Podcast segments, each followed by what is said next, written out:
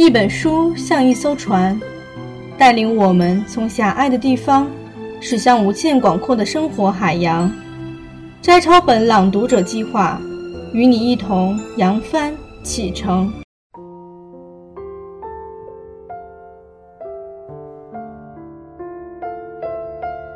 烟波兰，作者简真，朗读小莫。序。少女无邪眼瞳中的荡漾烟波。一，蓝、绿、红是这本书的色谱。蓝是本书的情感基调，迷蒙的烟，荡漾的波，组合成烟波蓝这个海天一色的意象，正对应着广阔的自由和无尽的漂泊，唤醒飞翔和升腾的快意，也难免伴随着阴郁孤寂的冷感。如同作者的自注，蓝是难以驾驭的一支色翼，像色彩中的游牧民族，自由隐没于晴空、沙丘、草原、瀚海与深渊之间。在他们身上，既看得到死亡的阴谷，也反映出质而无邪的蓝瞳。烟波蓝，静穆、纯净而又迷茫，晶莹中隐伏着忧郁、颓废乃至死亡魅影。它是一个敏感少女艺术梦的景深和底色。本书《烟波蓝》这一集中，每每都是少女的蓝调梦境，携带我们以欢愉的心情跨越时光门槛，回归年少情景，欣赏青春特有的亮度和暖泽，玩味艺术风姿的绰约与优雅。女儿状写艺术梦的萌发，一次儿童诗歌朗诵比赛。一位同龄少女宛若天使轻音的朗诵，让作者落败。受挫之外，更有莫名且持久的感动，心灵为艺术所震撼。知晓了天空之外的天空，山峦背后的山峦，有一个美好的世界在等着，一个值得我们为它痛哭、为它匍匐的美好世界。烟波蓝一文更加浓墨重彩地描写了中学时代作者和女伴的艺术追求。上学有两条路，一条是油腻腻的大街，红尘喧嚣，石滩遍布；一条是山路，道长人稀，却风景秀雅。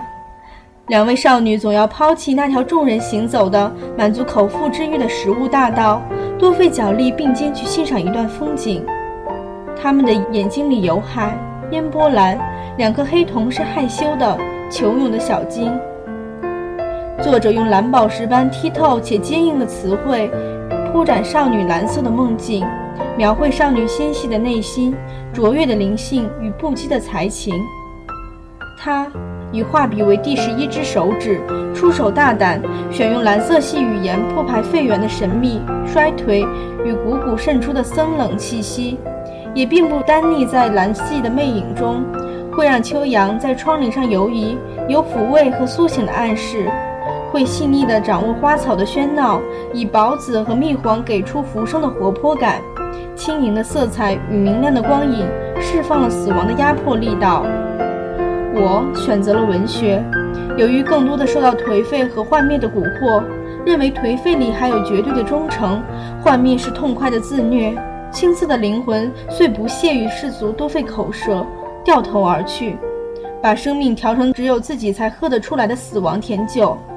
当感到困惑，夹杂着愤怒，如沸腾的泥浆即将封喉，我以文字突围，说是好比有恶人趁我不备，发来两支毒箭，本应扑地而亡，却陷入跌入文学怀抱，得到抽骨生肉的秘诀，硬是把那两支箭围成一对翅膀，从此找到出口，敲掉巨锁，将门踹开。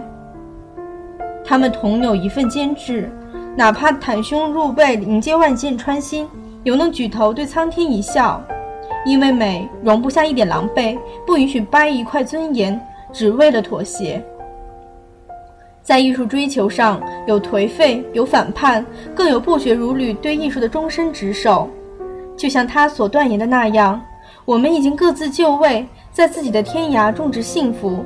曾经失去的被找回，残破的获得补偿。时间会一寸寸地把凡人的身躯烘成枯草色。但我们望向远方的眼睛内，那抹因理想的力量而持续荡漾的烟波蓝将永远存在。无垠的蓝之所以澎湃不息，因为有不竭的源头，那就是绿色的川野和宗族的血脉，这也就是本书中的另外两种色彩，绿和红。二，川野的绿色出自台湾南洋平原，作者称之为在崇山峻岭与壮阔海洋之间开展的一块母乡平原。同作者常在春日的河流中求泳，总能感受到一股渴望变动的力量，在水草招摇间。和燕吐纳间徐徐冒出，作者还在雨水、浮云、油烟之间感到向往大安静的温柔力量。这变动与安静的两股力量互相激荡，共同汇聚在成长的少女身上。巴乌什托夫斯基在《金蔷薇》里有这么一段话：写作作为一种精神状态，可能产生在少年时，也可能在童年时，在写作者还没有写满几本稿纸之前就已经存在了。对生活，对我们周围一切产生诗意的记忆，是童年生活给予我们的最大的馈赠。如果一个人在悠长而严肃的岁月中没有失去这个馈赠，那他就是一个真正的诗人。在北极中，我们可以看到这诗意的馈赠，无论山峦海洋，还是野花稻浪、水井老屋、蝉鸣鸡唱，都对作者有一种神秘的招引。通过气味、影像、颜色或者肤触，作者引领自身从既定轨道剥离，徒步往回走，附身为青年、少年、童年，走回所隶属的根源世界，浸润其中，被第二度洗礼与祝福。阡陌是我的血脉，井水的清澈就是眸子的颜色。我的身上只有平原赏赐的成熟稻谷的肤色。我们清楚地看到一个艺术生命如何像竹子般节节推进，藏在内心底蕴的美丽和坚毅，善良与质朴，宽恕与嗔怒的种苗，都可以在相应段落上找到出现的位置。作者痴情地想把心中的那一座乐园搬迁到当今的现实，与我们分享。我们明白了竹枝花朵如何交接生命，红砖白石如何滋养了灵犀，还有。水井边写下的无言伦理，大浪唤起孤寂的泪水和绿色的醉意。大水一篇在其中略显突兀，它表现的是突如其来的暴雨山洪，与本集中葱茏一片生机勃勃的绿色调似乎并不相容。然而，就在生死交关之际，就在一家人与红魔搏斗之时，我们可以看见这场灾患对作者生命烙下的澎湃进取的烙印。这烙印并不仅是惊恐、无助，更是一种强悍的生命执着。他得力于这样的画面。虽然大水已渐渐涨高，逼近全家人匍匐其上的屋顶，然而父亲并不惧怕。他使尽气力将大门钉死。水再涨，他还有半锅饭可以养梁上的九个人；再涨，他还有一把柴刀可以砍破屋板，钻到屋顶上去。如果再涨，他还有一口气在。还有老祖母以多年的智慧，在风雨飘摇的等待中洞悉忧患，安定恐慌中的家人。崩裂的天，漆黑的地，经过这一双炽热的魔掌，经过这一双炽热的后掌摩挲着，渐渐地痊愈起来。水魔终于臣服。大水的结尾，孩子们奔跑着，欢呼乌云散去，日出来。童年的农家生活，即便是水魔狰狞逞凶，对于作者仍然是一种洗礼。他并没有吞没他的元气，反而激发了他的澎湃无惧。当时光逝去，作者过滤去了惊恐，留下了美感与力量。他这样回忆：一望无际的平原笼罩在狂风骤雨之中，竟有一种孤寂的美。你心内激动，却无法言说。这刹那间的启蒙，使你成年后每次一起。仍不免眼角湿润，你永远试不出这股忧伤的混合欢愉的情感有多重。每当置身风雨之中，这情感便沛然莫之能御，如风飞回到风里，水流入水中，土地孕育形貌，气候浸润性格，台风经验转化成内在支援。当你陷入生命幽谷，最想倾诉的对象不是任何人，而是风雨声。那里面有让你静定的力量，风雨中也藏有悔的成分，你一定继承了这基因，故周期性的向旧日告别，让一切归零，像大水让即将收成的金黄稻田在一夜之间归零。三，《女儿红》是作者一本散文集的题名，本书第三集也套有这个醒目的名字。当然，内容并不雷同，但对这一意象的诠释，我们还想先借助作者的言辞。女儿红历来是指酒，旧时民间习俗，若生女儿，经酿酒贮藏，待出嫁时再取出宴客，因此也称女酒和女儿酒。这大红喜宴上的一坛佳酿，固然欢了宾客，但从晃漾的酒液中浮影而出的那幅景象，却令人惊心。一个天生地养的女儿，就这么随着锣鼓队伍走过旷野，去领取她的未知。那坛酒饮尽了，表示从此她是无父无母、无兄无弟的孤独者。要一片天，得靠自己去挣。这个角度体会，女儿红这酒，颇有“风萧萧兮易水寒”的况味，是送别壮士的。此书上说，有一种红萝卜别名“女儿红”，十足的乡土气息。想象某个凛冽的早晨，庄稼人播物来到菜圃，寒霜冻裂了果蔬，唯有那一畦萝卜田闪闪发光。长梗裂叶看起来精神饱满，握手一揪，一根根结实的鲜美的红萝卜，喜滋滋的破土，好像一颗颗又长又胖的钉子，默默地把山川湖海钉牢。这么一想，女儿红又接近了蒂姆性格，一半壮士，一半蒂姆，我是这么看世间女儿的。然而经验中让我刻骨铭心的红色，却跟血、生理与火焰有关，血色。残酷的红，我总是记得一条浅色毛巾被汩汩流出的人血染成汗红的情景。那毛巾像来不及吮吸的嘴，随滴滴答答陷下血水。人血当然是死神胭脂。我想，若仔细看，会发现血的颜色里有多层的暗影，所以那色泽才能包藏丰富的争辩：死亡与再生，缠缚与解脱，幻灭与真实，囚禁与自由。里的红是属于童年时代跟母亲有关的记忆。年前祭祀中，红龟与面龟的红令人感到温暖，不独是食物可口，以及背后隐含的信仰力量叫人缅怀。更重要的是，每幢砖瓦屋内都有一名把自己当作献礼的女子，才使那红色有了乡愁的重量。来自简真，《红色的疼痛》。本书《女儿红》一集共有八篇。有五篇女性为中心，分别是同时的自我、祖母、母亲、妹妹，还有母者里众多母亲与女儿的形象化身。这些高贵的无名女性，虽然各有各的艰难航程，且不见外援，只能自我领航，却以她们的无言和执着，印证了血与性理，印证了爱与责任，印证了女性坚韧和性情。本集对女子的描写与《川野绿》全然不同。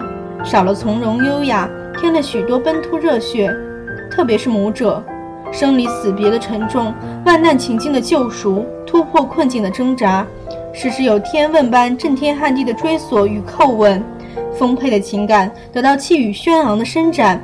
这出自乡土的现代女性宣言，果然是蒂姆情怀和壮士本色。不过，与《女儿红》一书不同的是。本集的侧重点在于追溯家族的血脉如何灌注了作者个体的艺术命脉，因此搜集的大都是作者描写女性近亲的篇章。可以看到，作者家庭的女性成员总是在人数和力量上不让须眉。祖父和父亲早逝，让祖母、母亲和作为老大的作者共同支撑起风雨飘摇的家庭。辛薄并不能摧毁他们的冰雪人格。患难反倒造就了轩昂气宇，母系的艺术气韵因而绵绵不绝。初春，海边的一条小路上，母亲被海涛声所吸引，痴情地朝远方走去。淡蓝的天空下，她那穿着短大衣的背影让志玲的女儿印象深刻。多年后，她渐渐理解，自己创作的本能正是来自母亲。她被大洋与平原孕育，然后孕育我。夏日。祖母依着车站的检票口，静静送别北上的孙女。她的独生子不久前才撒手而去，然而在一切生死离别面前，她总是维持一种触目惊心的镇定。中年以后，作者回忆祖母那坚韧的宁静，那姿态绝非弱女子。我后来读到荆轲刺秦的故事，顿觉阿妈的气概近似风萧萧兮易水寒。在众多女性群像中，渔父在北极中显得男性身影浓重，但他依然是一篇少女心灵的成长史，与《女儿红》的主旨并无冲突。父亲早在作者十三岁时撒手而去，却让作者终身相恋相思。他把和父亲相关的点点滴滴细细道来，展现了一个少女与父亲之间多侧面的情感世界，其中有敬重、怜爱、痛惜，也有惧怕，甚至憎恶、竞争和征服。清明理性和丰沛感性之外，还直探似乎是深海底部的自我潜意识。它击破了中国千百年来丝巾散文的传统模式，可以让许多懵懂之人，尤其是粗心的男士知道，女性的成长是怎样从男性中汲取养分。两性长幼之间，即使在平凡的农家妇女那里，也有着多重的纠葛，有割不断的爱意，也免不了发生差异、矛盾、竞争和冲突。父亲的强横与鲜血，对于女儿固然是一世无法愈合的灼痛。然而，在强劲的女性生命里，一一都可化为成长的资源。四，任何一个年轻生命的成长，必然都会经历一个从自我迷失到自我肯定的阶段，从青涩到成熟。个体艺术生命的成长也是如此。要注意的是，常常是这样：一个艺术生命的成熟，与其自然生命与社会生命的成熟并不同步。你不知道你是谁，你忧郁；你不知道你不是谁，你幻灭。这是诗人余光中三十多岁时为自己一首长诗所做的题词。当时他已因诗文为文坛瞩目，却依然不能为自己定位。直到白玉苦瓜时期，才有“你知道你是谁了，你放心”。简真也是如此。经过叛逆、感伤和颓废，最终才觅得自己的家园。写《月娘照棉床》时，他已是二十六岁。就自然生命而言，自我与现实、生理与心理的调试期早已结束。然而，在艺术生命的定位上，仍然处于蜕变之中。因此，他要为自己举行一个艺术家的成年礼。在此书的序里，他这样说：“月娘照棉床，在普，在捕捉一个已消失的人。”这个空间在我童年时期曾与我擦肩而过，我必须重新经历记忆中的时空人物，填设江河。对于二十六岁的我而言，重新去经验同时代的生命活动是一种仪式。通过仪式的完成，才能脱去与生老病死的人世相连着的三千期待，到文学的国度里去做一个沿街托钵人。心理学家认为，启蒙是使少年离开自幼年起那个受保护的理想世界，进入真实和经常令人沮丧的成人世界的过程。在启蒙中，少年发现童年的幻想距离现实有多远；经过启蒙，少年认清了哪些是自己可以达成的现实目标，哪些是应该抛弃的人生价值和行为模式。那些描绘一个人如何在挫折中认识真实世界。蜕变成长的故事，我们通常称之为启蒙故事。以《月娘照棉床》为主的本书，这一系列记录童年生活的散文，可以说就是带有山海气息，出自河川田畴的启蒙故事。在本书的每一集中，我们都可以或多或少地看到作者生命的成长。烟波澜中，那画骷髅玫瑰的孤傲少女，终于踹开文学之门。渔父中父亲的体温与鲜血，大水中人与自然的搏斗，都有少女的生命年轮，其间演进的痕迹历历可见。应该特别指出的是，本书展现的不仅仅是一个自然生命、社会生命的成长，更是一个艺术生命的成长，是一个具有艺术潜质的儿童如何从自然与亲情、家园与血脉中汲取养分，而逐渐成为一个艺术家的心路历程。因此。在本书的三种色彩中，象征着艺术之梦的蓝依然是主色调。当然，读者展卷之余，也很容易体悟到，这艺术之梦根植于女性本位、女儿红与家园情怀、川远绿，后二者正是前者的根基与血脉。厦门大学台湾研究院文学研究所所长徐学，二零零四年八月。